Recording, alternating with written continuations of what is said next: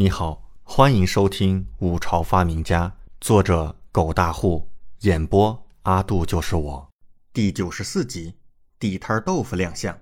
是王爷，菲儿明白了。赵菲儿重重点头，内心对李准佩服无比。嗯，不过明日你就可以告诉那些依旧没吃上鲜豆腐的顾客，后日一大早，他们便可在各处街上的小摊位买到新鲜的豆腐。李准开口道。经过两日的观察，豆腐这门生意确实能够做大了。他决定提前开启地摊模式。是王爷，赵菲儿神色惊喜。小摊位的模式，李准早就跟他提过。赵菲儿一听就明白了。第二日的情况也是差不多，果然和李准说的一样。店外来的那些顾客比前两日更多了。赵菲儿当即便照李准的吩咐，告知顾客，明日开始。便可在街边的小摊上买到鲜豆腐，那些顾客顿时都激动了，那真是太好了！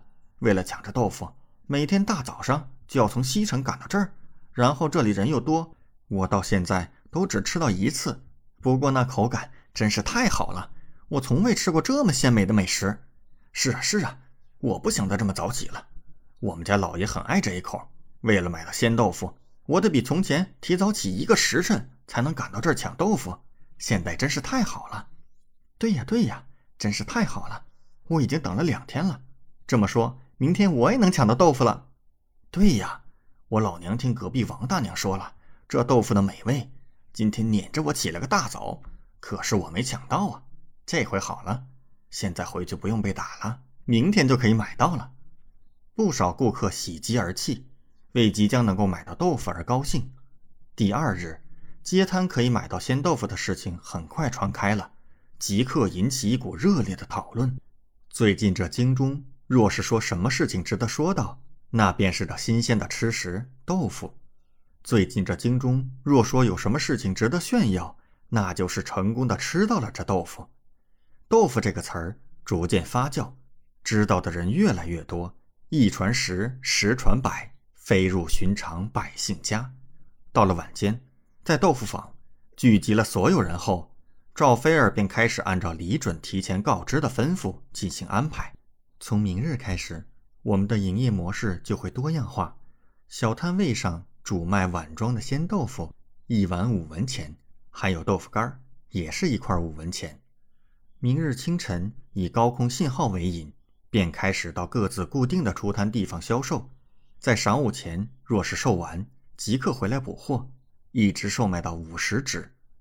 若是有顾客想要买大量的豆腐，便告知对方到城东的店面购买。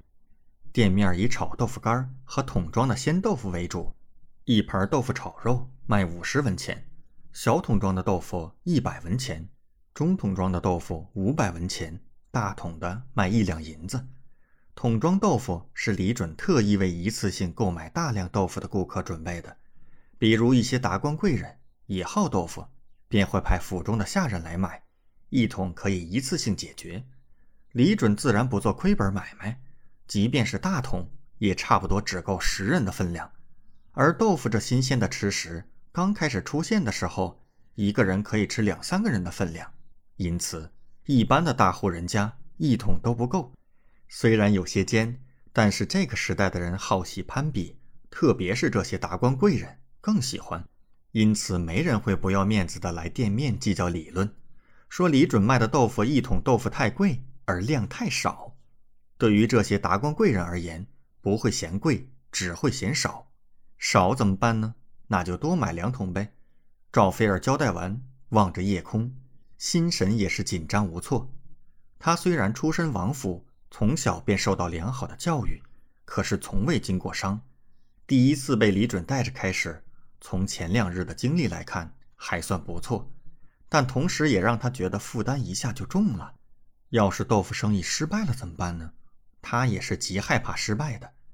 赵菲儿亲自监督安排一切事务，到了半夜都还没离开豆腐坊。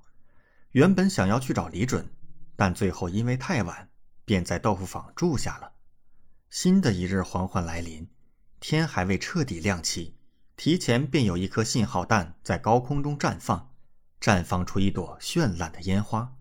随即一些小推车如鱼贯而出，迅速出现在街上叫卖：“豆腐，豆腐嘞！五文钱一碗，五文钱一碗的鲜豆腐嘞！”感谢您的收听，请继续收听下一集。